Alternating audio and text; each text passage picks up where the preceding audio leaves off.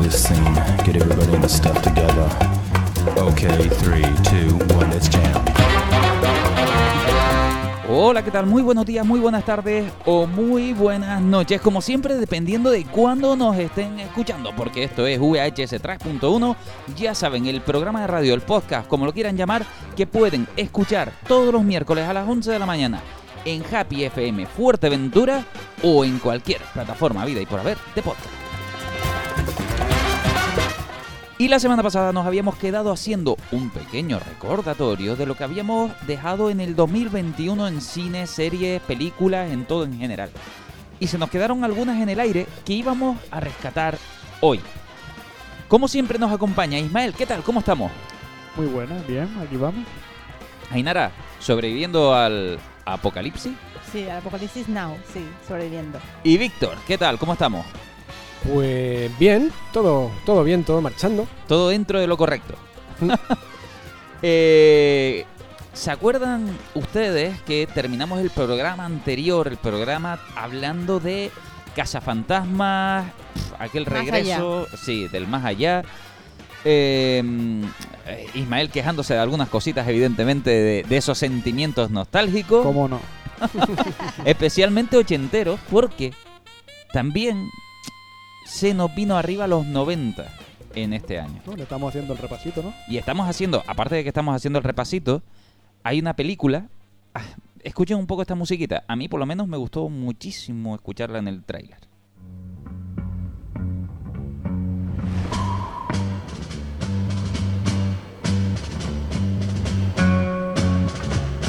Hola.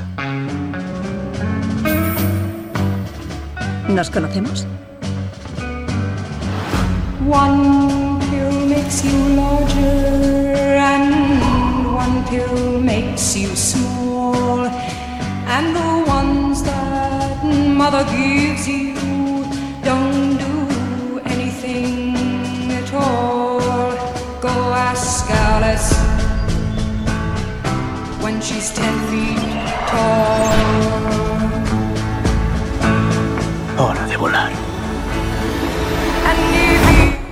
Y llegó Matrix Resurrection. Otra vez, Wachowski esta vez en capacidad individual, vamos a decirlo así, dirigiendo porque la hermana no, claro. ¿Qué ¿Sabes tal? qué música me recuerda mucho cuando este corte que has puesto? ¿A qué película? Que ¿A cuál? más o menos a Sucker Punch. Ah, sí, es verdad. Tiene un corte musical, no sé en qué, sé qué secuencia era que tiene esta, esta misma música. ¿Y qué pasó con Matrix Resurrection? Vamos a ver, ¿qué, ¿qué está pasando con Matrix Resurrection? Porque aquí ha habido batalla de todo tipo independiente a la película. Además, En Matrix Resur- Resurrection hay una frase, eh, una frase, no, un concepto que yo creo que es lo que la gente esperaba ver y que no lo encuentra. Que es, qué, por qué ejemplo, extraño, qué sorpresa, ¿no? También. que es el tiempo bala. ¿Tú te acuerdas que Matrix la 1 lo que revolucionó fue ver esas escenas con el tiempo bala, tanto al principio con Trinity dando vuelta en ese cuarto cuando está peleando con los policías, o ya la más famosa que es la de Neo esquivando las balas? Eh, ¿Y qué pasa? Que uno va a ver Matrix y espera ver eso. Pero no se dan cuenta de que Matrix era más va más allá que lo que es el tiempo bala en sí. Hombre, por supuesto. Sobre todo en la segunda y en la tercera, que todavía abundan más en conceptos filosóficos o, digamos así, sí, filosóficos relativistas sobre lo Sí, que sí, es la sí, existencia, qué somos, qué no somos.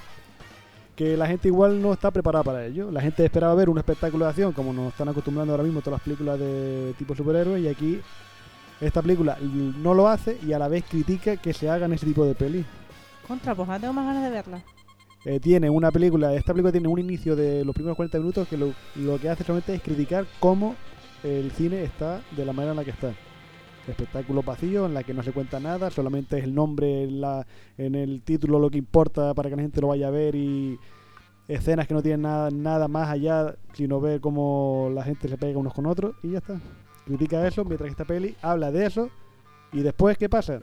Que te ofrece eso en la segunda parte Te lo ofrece a su manera y la gente critica que ofrezca eso. Pero yo pienso, si estás criticándolo y después hace abuso de eso, no es que caigan esos errores, sino que está reforzando esos errores. Porque refuerza el error de que estamos haciendo un espectáculo que no tiene nada más, un espectáculo hueco. Y aquí esta peli lo critica, pero a la vez cae en ese error, pero intencionadamente.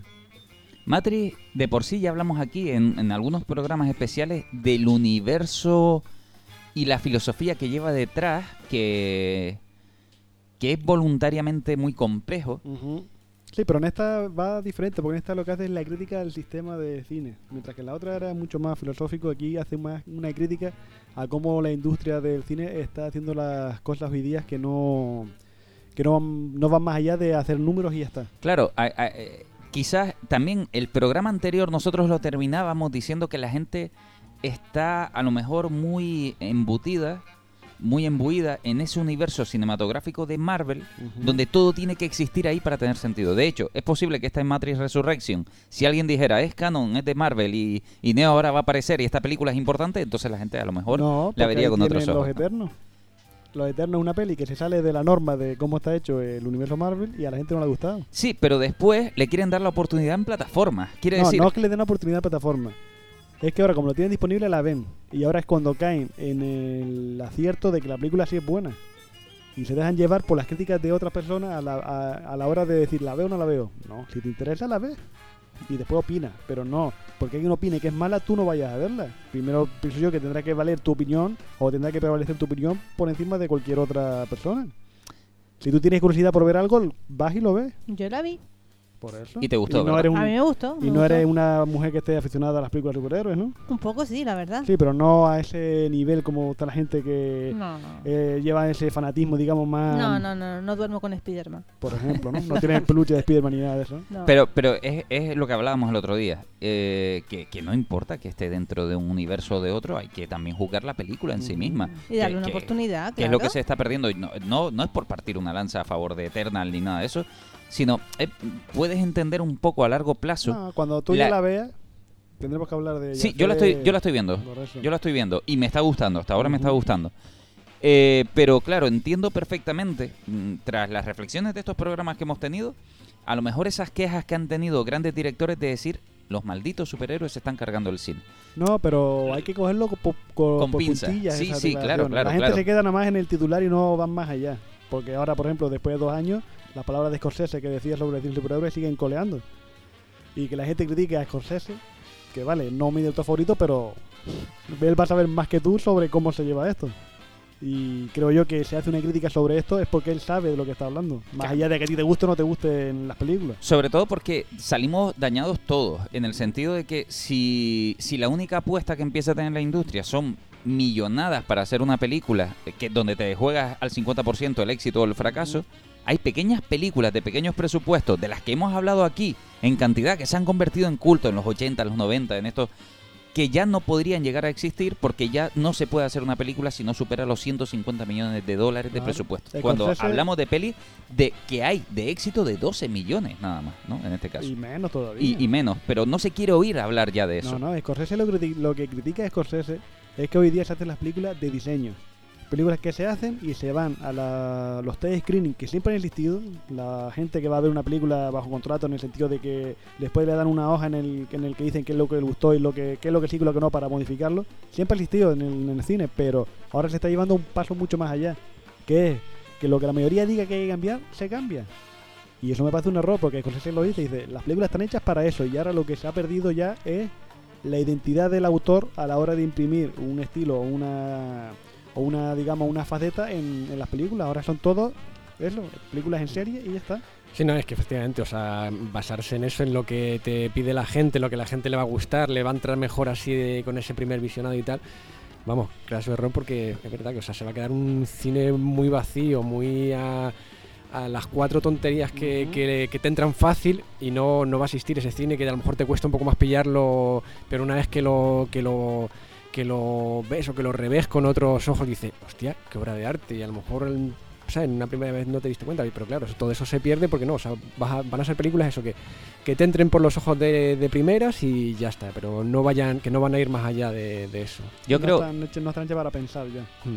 Eso es lo malo. Y, y yo creo que las plataformas de streaming se van a convertir, y le va a pasar posiblemente a Matrix Resurrection, eh, que van a ser esa. Antes era el videoclub, ahora van a ser los streaming los rescatadores Sí, claro. de aquellas películas que en el cine todo el mundo le da para el pelo, pero en tu casa, donde no te da vergüenza decir que la fuiste a ver, le das a play, es donde van a descubrir pelis que a lo mejor no le habían dado la oportunidad que se merecían o que había que masticarla de otra manera, porque justamente el fallo de Matrix es irla a ver esperando la revolución de la Matrix de las primeras. Claro, Esta no tenía se- que contar otra Y cosa. es que no se puede.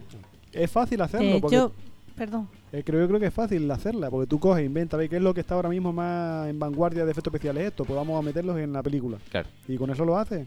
Intenta ir un poquito, hacer avances un poquito, un poco más allá y ya está. Pero esta película no quiere hacer eso, no va de esa, no va de ese palo. Pero yo la vi dos veces esta película en el cine. Una la vi solo y otra la había acompañado. Y en la segunda que vi la había acompañado, el amigo que la vio dice que es una película tediosa. Tediosa. Tediosa. Y para mí no vi el tedio en ningún lado. Sí es cierto que en esta segunda vez sí le vi no un bajón de ritmo, pero sí una repetición eh, de, una, de una cosa que sucede en la peli. Pero aún así me siguió gustando igual que la primera vez. ¿Por qué? Porque todas las cosas que tú tienes en tu cabeza después de haber visto la película se refuerzan cuando la ves una segunda vez y ves que lo que tú pensabas está puesto ahí. O, con otras cosas que no te había dado cuenta la primera vez y la segunda vez sí te das cuenta. Pero ya eso de decir que la película es tediosa, pues ya dices, pues si a alguien que le gusta más o menos todo tipo de cine también te dice que esta película es tediosa, pues al gran público no le va a gustar. Esta es una película además que de alguna manera Wachowski eh, estaba empeñada en que no fuera trilogía.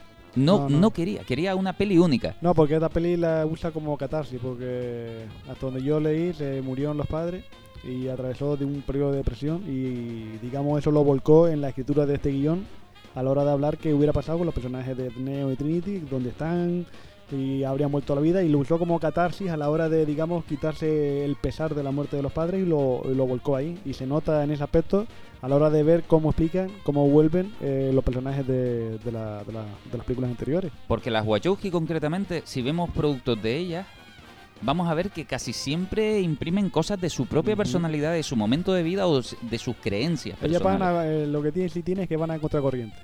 Sí, Después de la trilogía que hicieron, podrían haber hecho fácilmente una película de acción y ya está. No, hicieron Speed Racer. Que Speed Racer para mí es una joya.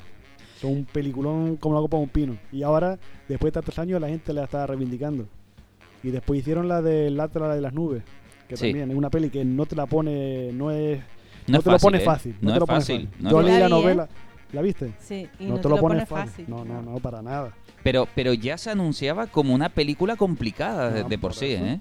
Y después de eso hicieron la de aquella de Destino de Júpiter, que es la más convencional de, de su De ella. filmografía. Sí. Y aún así hay cositas que me gustan, cosas que rescato.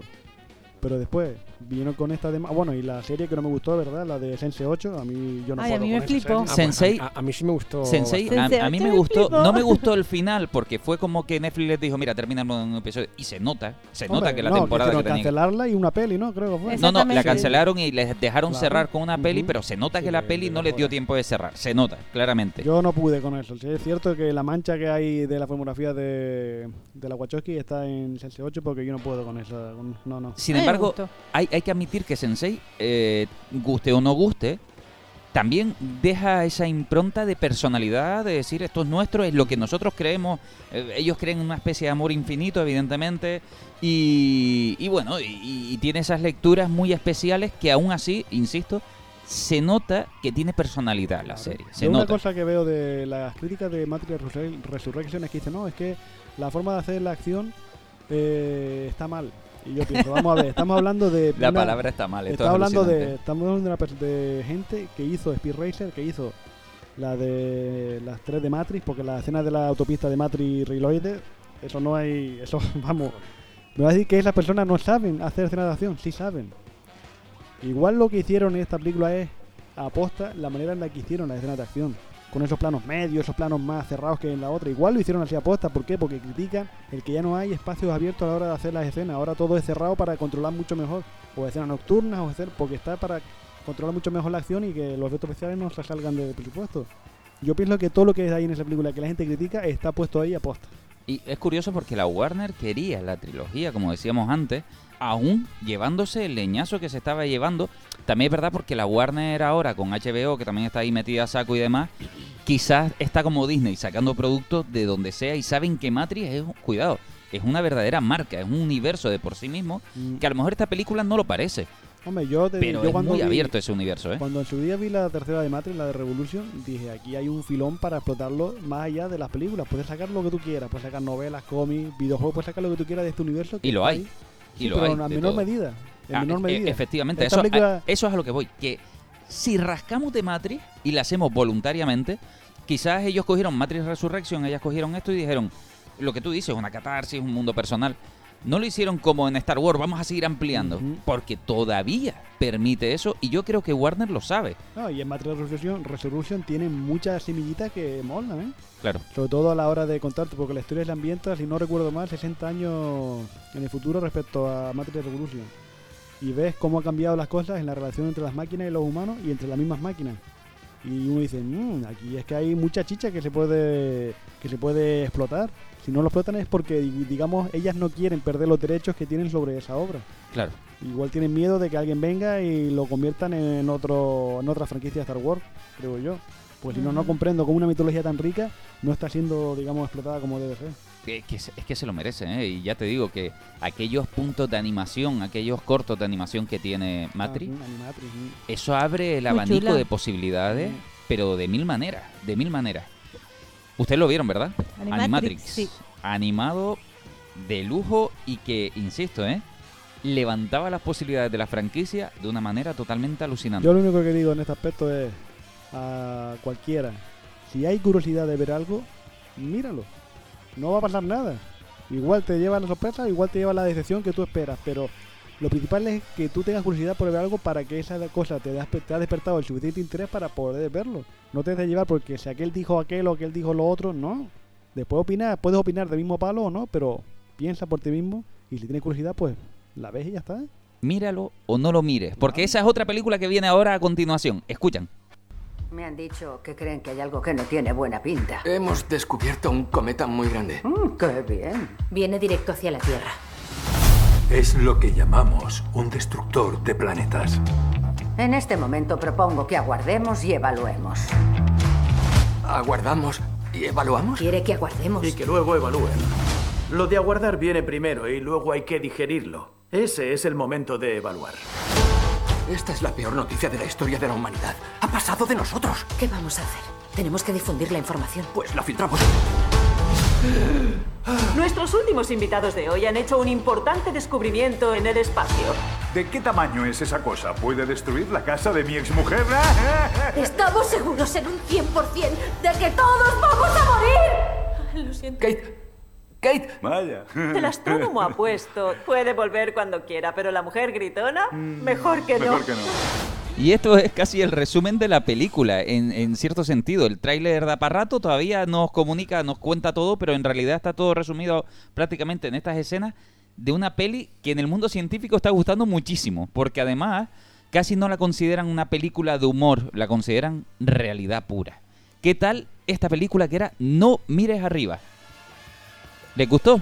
A mí sí, a mí desde luego me, me encantó, o sea, refleja una, una realidad que, que estamos, que estamos viviendo día a día con, con las mil cosas que pasan en el mundo, con la parte negacionista de todas esas cosas, o sea, porque ya no solo eso que nos ha tocado ahora en el COVID, sino eso.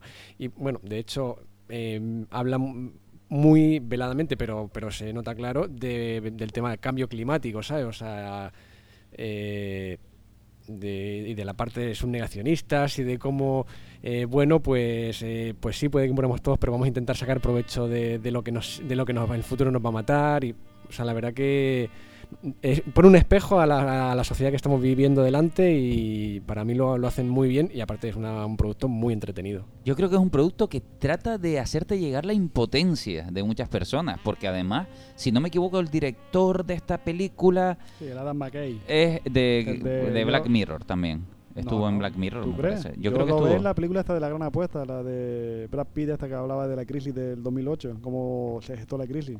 Es ese director. Ya no me acuerdo si estaba en Black Mirror, pero no sé, la de ahí no sé. ¿Te gustó, no? No, yo todavía no la he visto. Ah, no la Es visto. que estoy liado con un mogollón de cosas y no me he podido, no me he liado a verlo, está ahí en la lista. Pero en el tráiler lo que te dice es la impotencia de uno con la frivolidad de los otros. La frivolidad, sí. Porque ahora mismo, y eso es cierto 100%, Aunque la gente no le dé, le dé cosa a reconocerlo. Hoy día se juzga todo con una frivolidad y con un y con una superficialidad demasiado, creo yo que hasta vergonzosa. Porque cualquier cosa, tú puedes tratarlo de una manera más ligera, pero de- no te burles como le pasa aquí en la secuencia de la entrevista. Que te están mí, ¿sabes hablando lo- de que va a acabar el mundo y tú te pones más, pero si cae en la casa de mi mujer, pues mejor. A mí lo que me fascina de esta película es la figura política. O sea, cómo la figura política, en un principio, pues como no le interesa el suceso que está viviendo, pues pasa de él y cómo después lo coge como una forma, ¿sabes?, de, de aumentar su campaña política y cómo es que me, me fascina. Es que es alucinante justamente porque no estamos hablando además de la política, estamos hablando ya directamente de lo que cogen como la representación del presidente, en este caso, re- presidenta de los Estados Unidos, la frivolidad con la que acoge la noticia, como dices tú, pero como después le viene bien, a lo mejor para ganar algún voto, o sea, el mundo se va a acabar. Y tu único punto de vista es cuánto me va a costar el fin del mundo y esto me da votos o no me da votos. Es, es alucinante. Y, y no solo eso, sino que hay momentos donde la estás viendo y te preguntas si lo están tomando en broma, la, la peli, si debes reírte o decir, no, es que... Está esto- mal. No, no, no, no es que esté mal. O sea, te puede producir desde la distancia risa, pero al mismo tiempo, como lo ves tan realista, dices, otra, es que no creo que me estén tratando de hacer humor, me están diciendo lo que pasa. Ya. Como telespectador siento humor. Pero si hay un momento en el que digo, ostras, que esto es verdad. Es comedia Ya negra no es humor. final, ¿no? Es como tener como amigo o como padre de verdad Homer Simpson. Dice, vale, en la tele bien, pero tenerlo como padre es la- sería la peor noticia del mundo. Es lo que te digo, es lo, es lo que tiene, digamos, este tipo de comedia negra. Que usa estos tipos para reírse, pero aún así está para reírse y a la vez para poner el foco en dónde está el problema. Claro.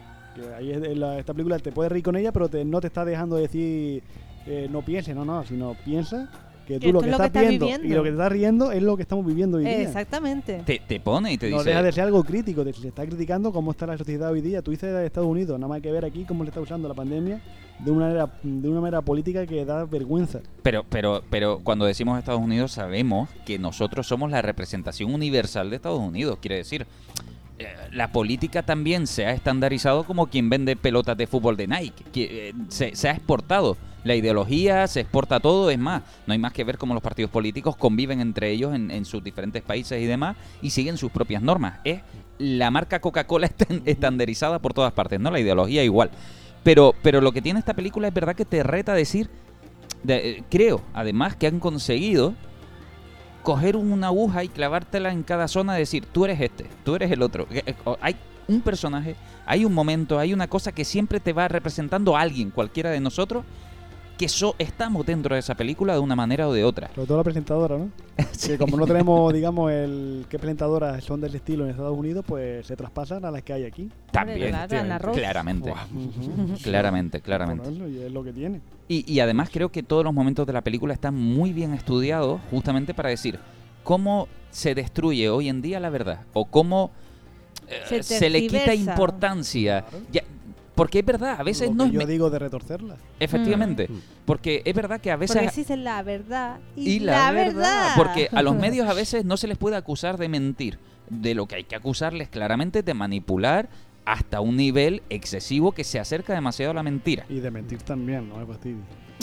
Sí, es que sí, es de los que dos. se le puede decir eso, se puede utilizar eufemismos para tal, pero muchas de las veces es que están mintiendo, o sea, están mintiendo descaradamente con, mucho, con muchos temas. Lo que ¿no? pasa Tú es que- usas- lo si que tú usas una que- mentira para poner un titular, tú no estás informando, tú estás mintiendo directamente, porque tú no estás contrastando si esa información es verdadera o no. Claro. Y si es, ve- y si es falsa y una así de publica, pues estás mintiendo. Claro. Y además, cuando ya se demuestra que a lo mejor esa información es falsa Claro. y no rectificas, ya directamente acabas de convertir en una mentira. O sea, has mentido sí o sí. Sí, sí, bueno, y sea como sea, sí que es verdad que los, los medios de comunicación forman parte de la, de la sociedad y, y sabemos que hay unos medios que juegan a un lado, otros juegan a otro, no existe la neutralidad, eso también Todos juegan somos, de un lado som- o de somos, otro. somos conscientes de eso, ¿no? Somos humanos. Pero en esta, en esta película ni siquiera, ni siquiera se centra en jugar en ese papel de la crítica a quién es de izquierda, quién es de No, derecha, no, quién es... ahí Sino lo que, que hace es lanzar dardos a todo el mundo. a eso, a eso es a lo que voy. Estos periodistas en sí, o este momento televisivo, fueron demasiado elegantes ellos, poniéndolos en la película, de tal manera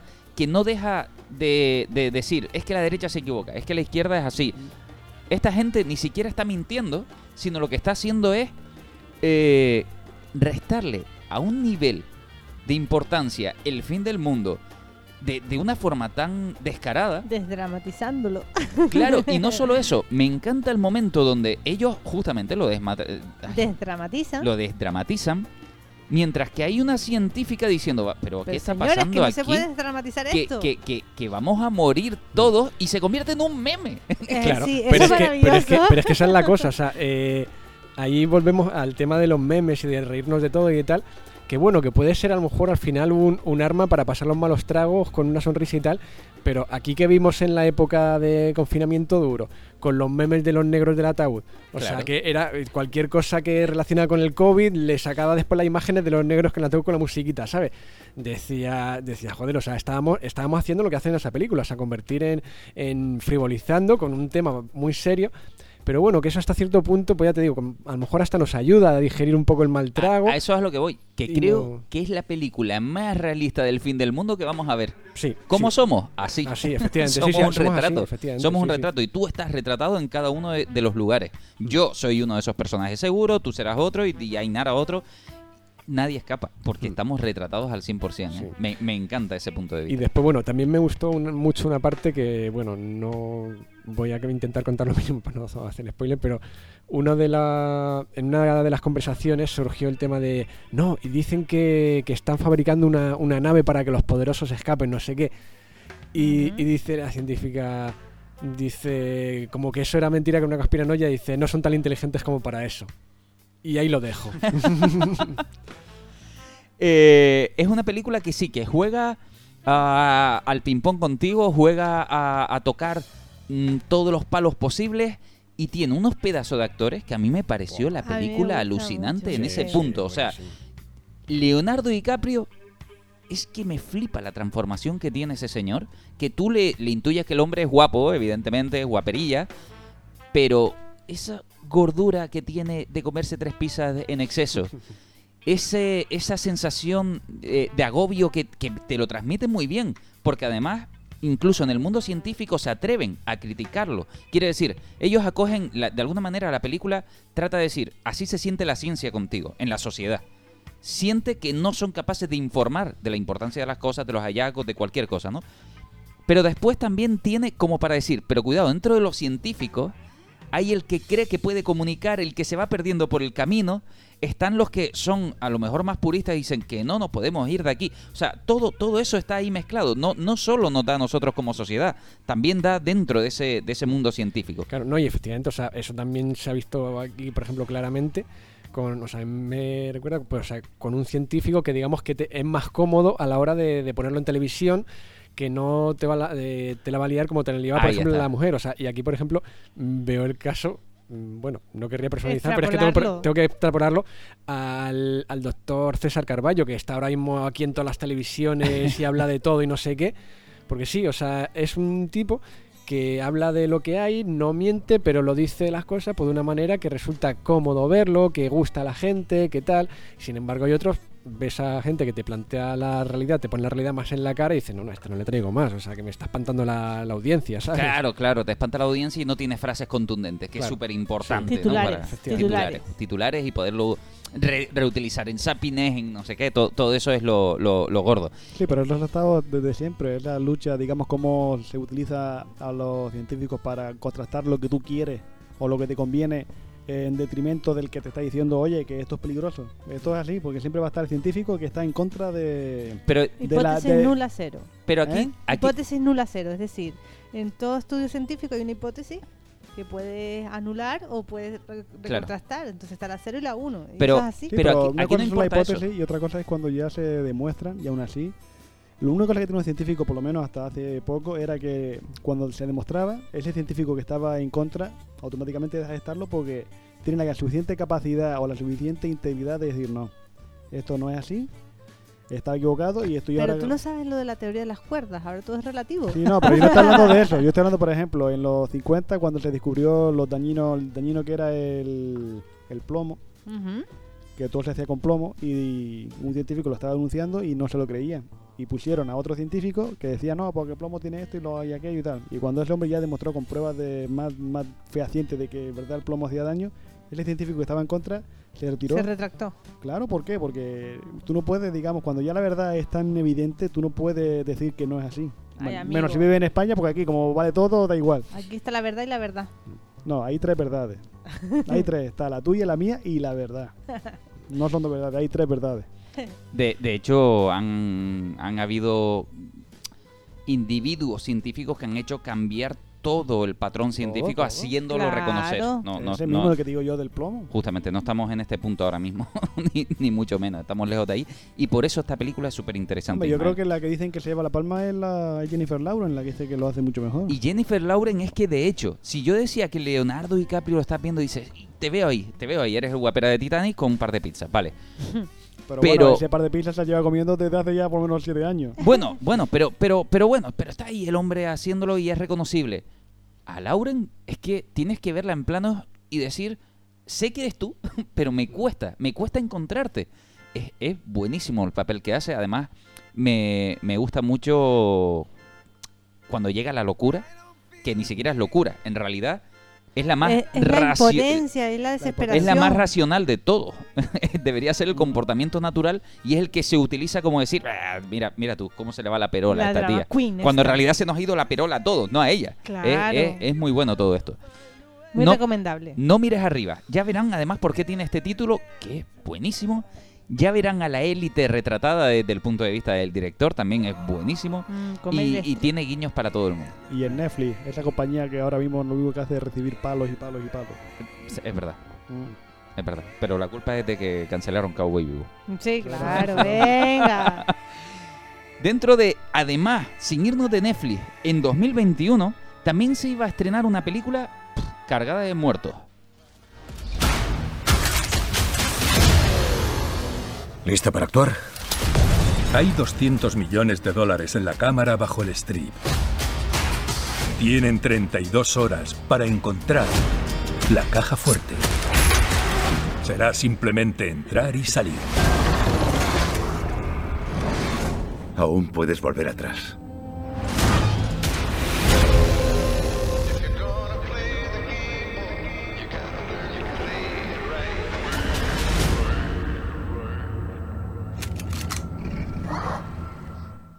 ¿Qué pasa con Zack Snyder y este ejército de los muertos? Víctor, tú la viste, ¿verdad? Yo la vi, yo la vi y sin, sin gustarme mucho la temática zombie, me gustó esta película. Pero porque en realidad los zombies no importan demasiado en ella. Claro, efectivamente, va bastante más allá de, de lo que es el, el zombie el zombie en sí. Y Es bueno, que- tiene, tiene un comienzo que, que son un- unos minutos en los que creo que ya lo... No sé si lo- incluso lo llegamos a comentar aquí en el podcast alguna vez, que los primeros minutos ya es una película. Ya, se acaba, de O sea, hecho. Sí, sí, o sea, en los primeros minutos eh, ves una película y después ya empieza la otra. Eso marca Zack Snyder, ¿no? Siempre Sí. hace un prólogo que sea, para mi gusto, lo mejor de la película. Va a estar de Watchmen, que el prólogo de Watchmen Sí, con la canción de Bob Es Dylan. buenísimo. Ese Sí, sí, prólogo es que es buenísimo la ese. leche. O Sucker Punch, el prólogo antes de que la chica entre en el sanatorio. Eso es lo mejor de la peli. Le pone toda la carne en el asador al principio de Zack Snyder y después ya... Zack Snyder ya eh, está en el punto que debería hacer películas para Instagram de un minuto, porque... Sí, porque, porque- no vale para otra cosa, la verdad. Bueno, después te saca, tampoco. te sacan la ley autista de cuatro horas de tiempo vale.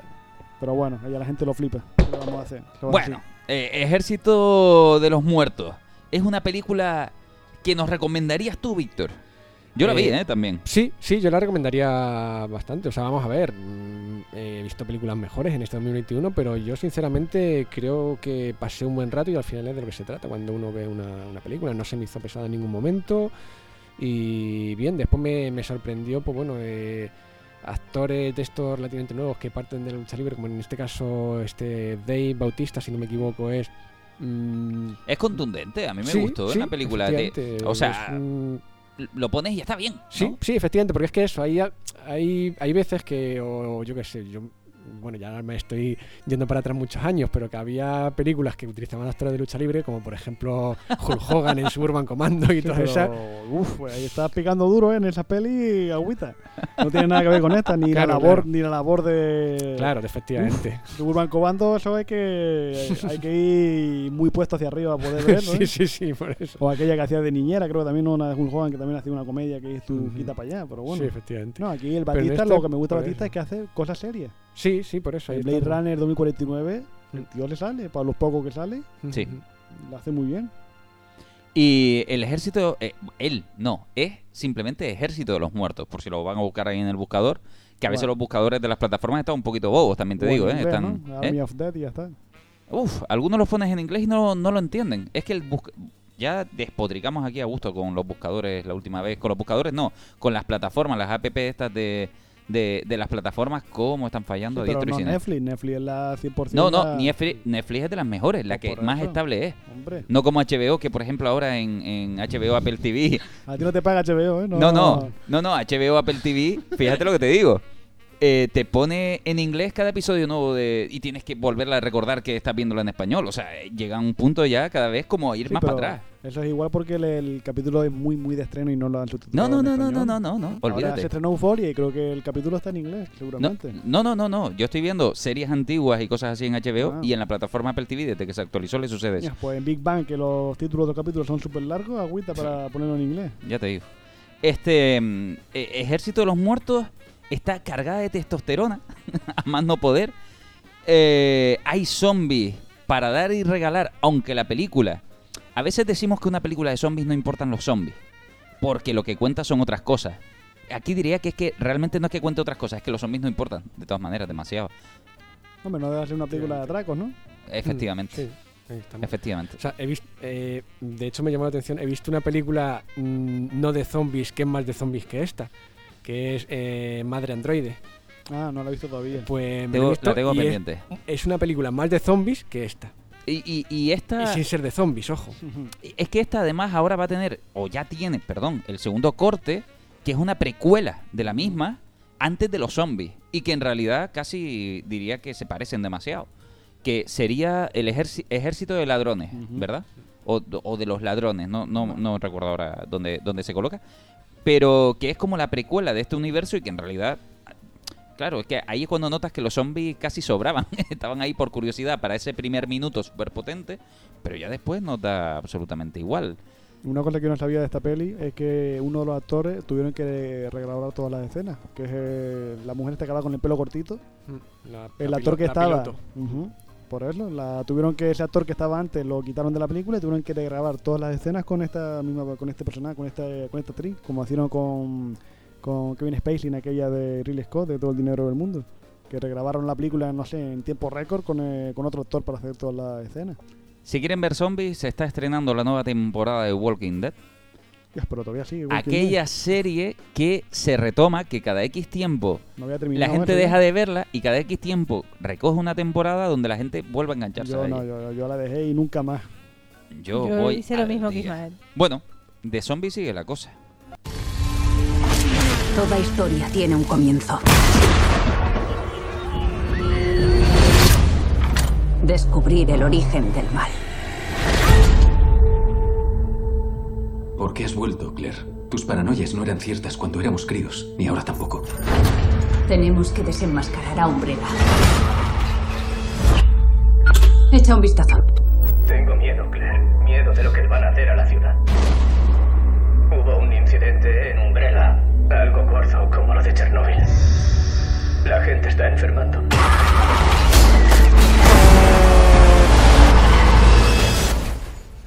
Y esto era Resident Evil Raccoon City, Raccoon City. Yo lo conocía por Raccoon. La gente le dice Raccoon, pues Raccoon City, como, como lo quieran conocer. Me estás diciendo que esto es un estreno relevante del año. Esto fue un estreno relevante porque es la primera vez que Capcom se toma en serio su producto y no con ello ha hecho todavía una gran película. Creo que es el comienzo de lo que puede ser el reinicio de la franquicia Resident Evil mezclado a como a ellos les gusta, que es mezclar Resident Evil con una especie de Silent Hill, una cosita extraña, y que rescata de alguna manera eh, a esa franquicia desde el punto donde Sí, nació de verdad, la 1 y la 2. las mezcla en una película. Las mezcla en una película. Me tienes que vender muy bien para poder ver eso, ¿eh? Porque. Tú no la viste, ¿no? No, no, no. Yo bastante con la de la Jovovich tuve suficiente ya. Que no he visto, fíjate, no vi ni la última película. Pero- de pero- Lo, de lo hastiado que me quedé de la saga. Pero es que estamos hablando de un reinicio totalmente absoluto porque de alguna manera dejan claro que ya no quieren ir por esa línea. Y entonces rescatan la temática de la película número uno, eh, perdón, del videojuego 1 y del videojuego 2 en una sola historia que se hace lógica dentro de lo que cabe. Hay personajes que yo admito que no me encantaron, eh, pero porque doy por hecho que la franquicia la quieren continuar y entonces hay personajes que te encuentras que tú sabes que son muy distintos a lo que ves en la película, pero si lo entiendes como una franquicia que espera levantarse, entiendes que esos personajes van a evolucionar hasta encontrártelos como a ti te gusta. Es el Eso- caso Eso de es Leon. dar mucho por hecho, en eso. Solo dudo, ¿eh? Que vaya a suceder eso. Porque Eso es dar mucho por hecho. Tú tienes peli- que venderme la película. Hasta ahora no me la has vendido. Claro, la peli, no, la peli como tal, con un. Como yo digo siempre, principio, desarrollo y, Y final, exacto. Eso de hacerme película en vista de que te voy a hacer después. Lo tiene, 400, no, lo tiene. Eso, eso lo tiene la película, de alguna manera te puede gustar o no. Pero sí que es verdad que está obligada a veces a intentar parecerse al videojuego y creo que es la película que mejor me ha justificado algunos guiños del videojuego, como eh, eh, realizar puzzles para abrir una puerta Más que y la- de este. las películas animadas que se hicieron en su día, que se hicieron tres o cuatro. Y todavía siguen haciéndose y hay series eh, Mm. con, con justamente además con ese renderizado casi de gameplay en algunos en algunos casos. Que yo me quedo dormido viéndolo, la verdad. Es que, claro, eso, bueno, creo que en este caso la imagen real no le sienta nada mal. Me gusta la, Cre- la Claire Rayfield que traen. Me gustan a Chris, que sería el hermano. Incluso llego... e- Es curioso porque hay un personaje que es Wesker, que se vuelve muy importante en la franquicia de Resident Evil. Aquellos que lo hayan jugado saben que es uno de los personajes que mejor funciona dentro de este ecosistema del virus, porque es el lo que se intenta hacer es llegar a ese personaje, justamente. Y por eso mm, se cargan millones de ciudades con zombies, porque son experimentos fallidos. Hay un personaje que no lo va a hacer del todo, que es este tal Wesker, y que aquí lo vamos a ver nacer de, de alguna ha forma. reventado la película ya y la trama de los No, no, no, no, no, Sí, no. la verdad es que no, sí. Que le pero, gusta- eh, estoy hablando de la franquicia del videojuego, no no, de la sabía que Wesker era el zombie definitivo, fíjate. No, no, Yo no, sabía que era no. el malo de la... El malo malísimo. Pero no sabía que era... A ver, Wesker en todos los juegos siempre ha sido como el soldado perfecto, que es lo que se busca en, en los zombies. Y es lo que más o menos se va consiguiendo en él. No es que no es que hayan dicho esto es lo que, que- sino que es el que mejor ha, ha conseguido administrar esa droga en su cuerpo, vamos a decirlo así, y entonces se convierte en una especie de super soldado. Vamos a asimilarlo como el Capitán el que mejor América. ha cogido el virus. Eh, sí, ma- vamos a decir que sí. Sí, la dosis y la vacuna se sentó bien, ¿no? Sí, no, no tuvo, ese- no ese tuvo le- reacción. La película, la curiosidad que tiene es que hay un Wesker que podría ser Wesker según el videojuego físicamente, ¿eh? me refiero. Rubio, que, con gafas y eh, Sí, ¿no? que es perfecto y, y sin embargo no es el que va a ser Wesker. Vale, independientemente de esto. Nos Ay, encontramos nos, nos encontramos a un Leon, eh, Leon que es el que sale en el 2 y empieza a convertirse en la franquicia como el vamos el Jedi de los, de zombies, el que vaga por el lado oscuro y es el personaje que aquí notamos que tiene que evolucionar porque es descaradamente todavía involucionado de lo que tú esperas que vaya a ser. Lo ves demasiado claro que en los juegos es el señor heroico y aquí no llega ni a los talones y, y se nota que es una intencionalidad clara. No, no tiene otra, otra razón de ser. La película coge la trama de la mansión. Con los sustos de la mansión trata de rescatar eh, algunos, algunas cinemáticas que te has podido encontrar eh, si, si eres un enamorado del Resident Evil 1 trata de representarla totalmente en imagen real y tiene puzzles y tiene algunos juegos. Mezcla con Resident Evil 2 todo en una película donde nos vamos a encontrar lo mismo. Una intencionalidad de tú viviste esto en el juego y yo te lo voy a dar. Más alguna invención que te voy a proporcionar porque esto es cinematográfico y hay que hacerlo de esta manera. Es más, el final diría que tiene más que ver con un final de videojuego que con un final de, de película. Eso te puede hacer llegar a sentir a veces un poquito extraño. De decir, ostras, la peli no debería acabar así. Pero es que como yo acababa así el juego, entonces, Lo entonces natural. lo, lo Vale. veo como, "Mm, ya sé lo que hiciste, sinvergüenza. eh". Hombre, Ah, no deja de ser el avance que se está haciendo sobre mm, unificar el lenguaje cinematográfico con el lenguaje de los videojuegos. Sí, lo que pasa es que aquí... Porque, ¿ha, es- visto, ¿Ha visto el trailer de Uncharted? Sí. Sí, Eso no sé cómo va a ser en película, pero... A, a ver, Agüita, ¿eh? Eso no sé cómo. Yo veo, fíjate, esa película despierta el suficiente interés como para ir a verla. Uncharted yo creo que puede ser esa gran piedra angular donde se puede empezar a matizar cómo quizás debiera de ser una película de videojuegos. Yo lo dudo porque he visto No- el no lo sé, Visto no lo el sé. tráiler, digo, aquí hay demasiado el guiño creo que al videojuego. Faltaba nada más que tú dentro de que te den un mando en la sala de cine para que tú apretes la X o el círculo en según qué momento. A eso es a lo que voy. El director de Uncharted lo tiene muy claro y ha dicho. Y, y posiblemente lo más parecido al videojuego que vayamos a ver está en los trailers, Sí, pero porque fíjate, quieren traer a esa gente. Assassin's Creed lo hicieron más o menos como juego y fíjate cómo le fue, que nadie se acuerda. No, pero a eso es a lo que voy. El director dijo, cuidado que esto es una película. Esto es una película. Una y yo te voy a dar momentos del videojuego porque es un- pero esto es una película. Sí, pero no es que- hay muchas cosas que no te voy a ofrecer porque tengo que contar cine aún así. Y eso lo tiene él eh, eh, clarísimo y yo espero que eso es lo que yo me encuentre en la pantalla de cine.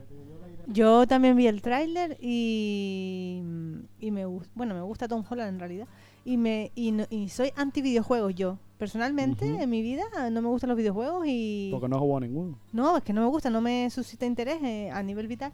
Y a nivel vital. sí. Y bueno, estoy esperando a, a que me sorprenda a ver si me gusta esa película o no. Bueno, Vamos a ver. el- el- Assassin's mientras- Creed la, la vi y me gustó y nunca he jugado nada. Yo así te digo una cosa, una cosa que tiene que como un charter debería ser que hay una película que no es que si tú, le pones un charter o el código da Vinci es igual que en la búsqueda de Nicolas Cage que tienes la filosofía de aventurero de buscar un mapa que es antiguo y ese mapa te lleva a otro sitio ese- ahí lo tiene. Lo es que después le quieren meter escenas tipo eh, sacadas de un videojuego y ahí ya para mí creo que es el error porque no deja de ser trasladar un medio a otro de una manera forzosa pero bueno En este Bueno, caso, ya lo veremos. En este caso, Resident Evil, yo no te la voy a tratar de vender eh, de ninguna manera, más allá de, de que es una película de zombies basada en un videojuego y que posiblemente está tratando de revitalizar una franquicia, distanciándose de manera dramática de la que ya tenían. Es un reinicio absoluto y tienes que pensar que trata de alguna manera de hablar de los zombies desde el punto de vista del videojuego. visto el recorrido que ha tenido lo tiene un poco crudo creo yo pero bueno hay, hay cuestiones que yo creo que quieren pasarse a veces eh, a la... a distanciarse de alguna manera si te gusta Walking Dead, de la que estábamos hablando antes, que es tiene mucho más que ver con ese mundo de, de las sofás también, de la soledad, del post-apocalipsis. Aquí no tiene, no tiene que ver con eso. Tiene que ver con gente matando zombies y sobreviviendo y yendo a por una gran corporación. Quiere decir, no es supervivencia en mitad de la nada. Es gente en rebeldía porque hay una corporación jugando con personas. Esa es casi la, mm, la puntilla que tiene esta película, ¿no? Correcto. Y luego es una aventura. Es una aventura y es una peli de acción, que es sobre todo lo que se está buscando. Y ahí vamos terminando un poquito con los zombies, pero no con el cine, porque hay cosas más alegres que hemos visto en estas navidades. ¿Conoces a Calloway? Clay Calloway es un ermitaño. Nadie le ha visto en 15 años. Te doy tres semanas para poner este show en marcha. No le fallaré, señor. Más te vale o te tiro por la azotea.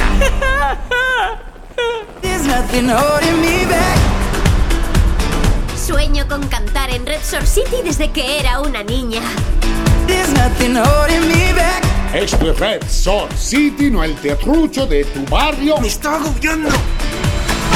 ¡Puntas! ¡Puntas! ¡No veo tus puntas! Esta es mi Esta película es Canta 2, justamente la película que viene después de Sing, de Canta 1, que es, sí, de los creadores de Minion y todas estas películas que a ustedes les gustan algunos, eh, y que de alguna manera parece que pasó desapercibido que Canta 1 fue un verdadero éxito. Es una de esas películas de animación que tiene un taquillazo de la leche. Sí, pero raro es la película de animación que no sea éxito, ¿eh? Yo Mm. creo que prácticamente el 90% de las pelis, sobre todo las que van respaldadas por estudios, ¿no? Porque aquí no deja de ser Universal la que apoya, la que hace que esas películas tengan éxito. Pero, pero aquí con Canta 1 es de esas películas que a lo mejor creemos que pasó más desapercibida y sin embargo llegó a recaudar más que Gru. Que Pero Gru. Eso es como los Minions y todas estas, que parece que no hacen dinero, pero hacen dinero. Pero esta más. A lo que voy es que de los Minions y todo esto parece que Pero lo aquello tiene que es ser un ya boom. no- lo que pasa es que lo que yo creo que lo que ocurre es que ya no calan en, en la cultura popular como, como calaban antes los, ese tipo de películas de dibujo que calaban mucho más. Eh, las pelis, por ejemplo, Edad de Hielo. Se hicieron cuántas, cinco películas, seis películas. Pero Y eso todas fueron, y todas fueron éxitos. No hicieron más, pero todas fueron éxitos. Pero ahí están, es como una película que tiene dinero, que hace dinero, pero está en un segundo nivel, un peldaño más abajo que los, los pepinazos de, de Disney. Pero eh, yo creo que la diferencia en Canta, concretamente, es que, claro, aquí vemos que esta- es la gente de Gru, mi villano favorito. Y Gru, a lo mejor, que podría ser el Mickey Mouse de esta gente, eh, es un producto que llegas a verle cierto desprecio económico, de decir, saca lo que sea mientras sea de Gru. Bueno, ahora van a hacer los Minions 2 otra vez, que te van a contar otra vez el origen de Gru cuando era niño. Claro, ah, estamos hablando, estamos hablando de que a lo mejor da la sensación de que canta es otra cosa. Sí, lo llevan Para más- mí, Canta es un más- paquete muy redondo. Sí, es digamos que... Es el Toy Story de Pixar, ¿no? sí, saben no llevar, todo vale. Saben llevar la historia sin caer en contradicciones como en como Gru, ¿no? Claro, aquí, aquí hay un amor, creo yo, hacia la película desde dentro del estudio, desde dentro de los directores.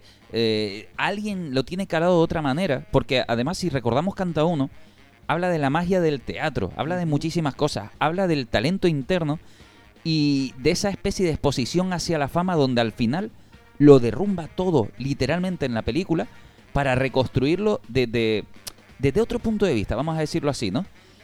Eh, y, y al final lo que está hablando son de las buenas sensaciones, del sé tú mismo, de todo este tipo de cosas que parecen sacados de un libro vacío, pero cuando ves la película, aquello te cala. Aquello te cala de una manera... Y más si te gusta el mundo de, de- ya te digo, del artista. Ya cuando digo del artista me refiero, ostras, te gusta dibujar, te gusta ta- cantar, te gusta... Hay, hay, hay una exposición hacia la fama totalmente equivocada y esta película te demuestra otro tipo de cosas. Te, te habla otro tipo de lenguaje. Sí, es Paulo Coelho, pero con canciones, ¿no? No, no, no, no, no, no lo lleves, no lo lleves, fíjate. Vaya tela, Ismael. Fíjate que acabamos de hablar de no miras arriba y acabas de hacer el papel de los presentadores. Total. que sí. Pero Porque, es porque eh, esta, esta película, no, no quiero invitar a, a- a decir que tiene un sentido de la vida, ni, ni que No, te lo va a pero cambiar. transmite valores. Pero No, tra- el, valor que transmite... te- el valor que transmite Canta en todo caso es eh, no le tengas miedo a hacer algo que te gusta. Que el personaje, creo que era el gorila, ¿no? Me parece que el que no quería cantar al final. No, No, no, en realidad hay un Elefante. que ¿El no quiere era? cantar. El, el gorila No. el gorila tiene problemas familiares porque Sí, al pero final... así no lo hacía por el padre o algo así. Eh, eh, a eso es lo que Pero vamos. la película te habla de que no, mm, que no te impida, según qué cosa, el hacer lo que tú verdaderamente Mira, quieres en hacer. Canta 1 se trabaja. Bueno, se trabaja. Ya estuvimos Claro, no, y no deja, de, no deja de ser eso, no en deja Canta de... 1 se habla de la superación de uno mismo, de la superación de la vergüenza, de la, del ser tú mismo más allá de lo que te digan o no el resto de las personas, el de mm, romper con una idea de lo de establecida de cómo tienen que ser las cosas, que se vaya todo abajo como dijo Tene y empezar de nuevo. Es una película terapéutica. Y como Canta unos- 2 también. unos personajes van hacia unos valores que después de destruidos, claro, quiere decir la fama, el dinero, lo que sea, te ha llevado hasta un objetivo y al final te das cuenta que ese no era el objetivo. Sí. ¿no? Y, y- y te lo mete de una manera natural muy buena, pero sobre todo hay una cosa que tiene Canta Uno, que es la transmisión del directo, del tú a tú, del hablar a través del arte a, a los demás, ¿no?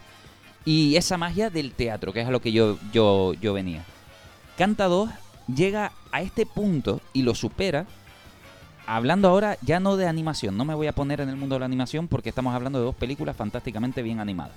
Bien diseñadas, súper iluminadas, un color alegre Venga, a venga, más no que no poder. ibas a hablar de eso, venga. Lo que sí tiene además Canta 2 es que se supera en muchos campos y una de ellas es que en la 1 intuimos un, un final muy bonito, muy bien realizado eh, eh, en escenario, una teatralidad muy buena, planificada. En esta va más allá y cada acción animada y cada producto animado de canciones o de lo que sea no es una película musical al estilo Disney, sino que si hay música es porque están cantando de verdad con un micrófono en la mano. No es una sensación eh, que te voy a cantar. Los espectáculos están producidos y lo que está sucediendo ahí en el teatro está eh, pensado como si estuviera ese haciéndose de verdad en un teatro. Y los números musicales son números musicales que ahora mismo podríamos llevar a la realidad si, si, si alguien echara la voluntad. Quiere decir, está todo a un nivel de esto es teatro. Y esta es la magia del teatro llevada Y todavía la mucho magia más. del musical. Y la magia del musical, claro, esa transmisión. Y esta película te deja todavía con mejor rollo que la primera. Yo cosa, lloré. cosa, cosa que no esperaba. Yo pensé de verdad que iban a bajar el listón y sin embargo es muy buena, es muy buena en todos los sentidos.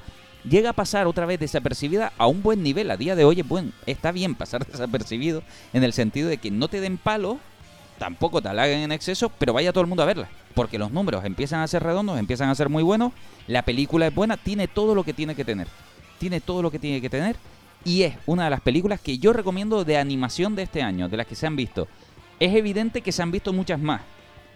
Vamos a hablar, si quieren, rápidamente de uno de los pequeños pelotazos en doble sentido que ha tenido Disney.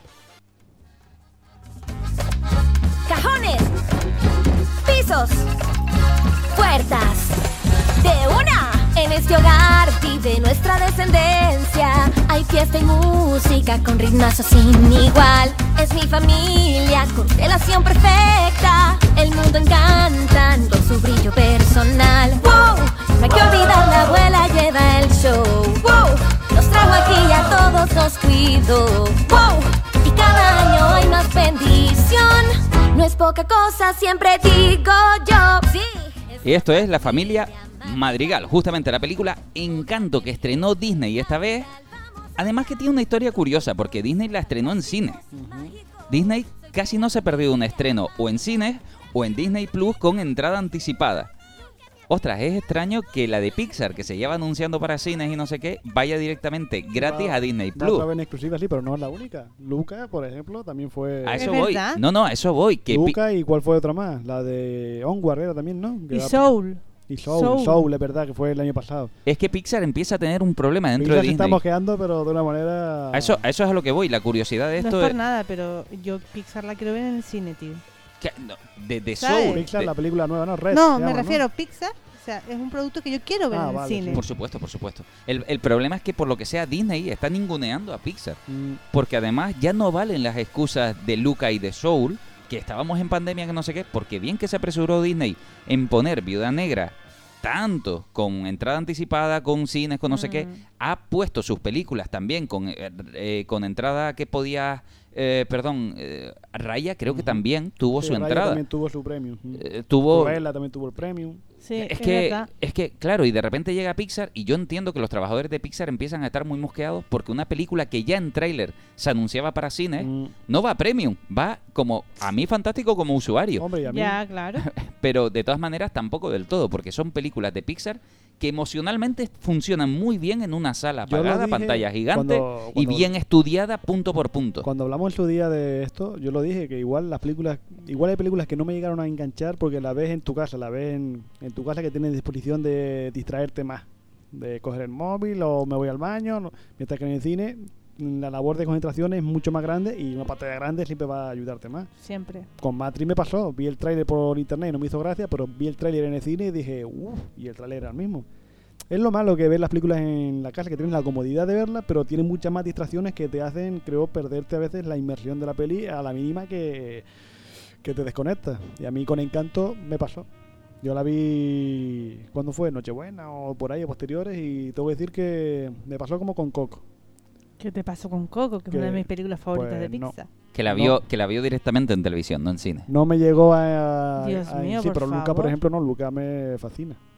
Luca te gustó. Bueno. Luca Soul. Soul, sigo diciendo, Soul me encantó. es la película que debería haber yo, yo visto en el cine, porque creo que me hubiera no la- fascinado Ah, vale, vale. en el cine, en el cine. Ujú. Eh, Sí. es una película que se notaba matemáticamente hecha para cine. Encanto, Muy bonita Soul. Encanto y Coco, no sé qué es lo que tienen que no llego a...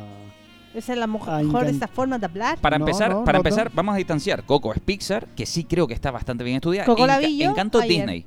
Encanto es Disney. Y evidentemente. Sí, pero Encanto no deja de ser Coco, pero con colombiano. ¡Uy, ¿Qué no, no, no, no, no, Mira, no, mira. no, no, no, no, no, Sí, fuera. sí, lo para que aquí no hay muertos y tal, pero es lo mismo. no deja de ser el amor, de la, el amor a la familia y toda esta movida, no sé, es lo A ver, mismo. sí, Yo le veo una semejanza muy clara en una, una peli y otra.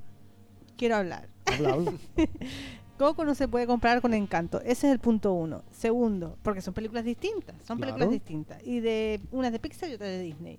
Eh, a ver, los efectos, las canciones musicales de Coco están mucho mejor metidas que las de Encanto, para mi gusto. Sí, en Encanto te saturan un poco. Para mi gusto. O no te saturaron las canciones. A mí me saturó desde el principio. Vamos a hacer Ah. una A mí cosa. Encanto me saturó Vamos, desde vamos a hacer una cosa. Vamos a cerrar. Y el próximo día abrimos con Encanto. Bueno, yo- Encantada. Yo lo que quiero decir ahí en todo caso es, antes de cerrar, Se estrenó Las Chicas de Oro en Disney Plus. Es verdad, hay que verla. Y hay que verla. Yo digo a la gente que le dé una oportunidad. Yo, desde que se anunció en Disney Plus y dijeron que iban a ponerla, yo estaba frito y por fin la estoy viendo. Para. Para ya mismo, porque la- el próximo día abrimos con Encanto y después con las encantadoras de, de las chicas de oro. Vamos, vamos a comprometernos aquí a, a pegarnos una temporada, aunque sea aquí en una semana, así un- una ristrada de las chicas de oro para ver si la recordamos bien. O Porque lo- yo o- vi el primer episodio y yo estoy como diciendo, Sí, sí. me cago en la leche esta serie, ¿eh?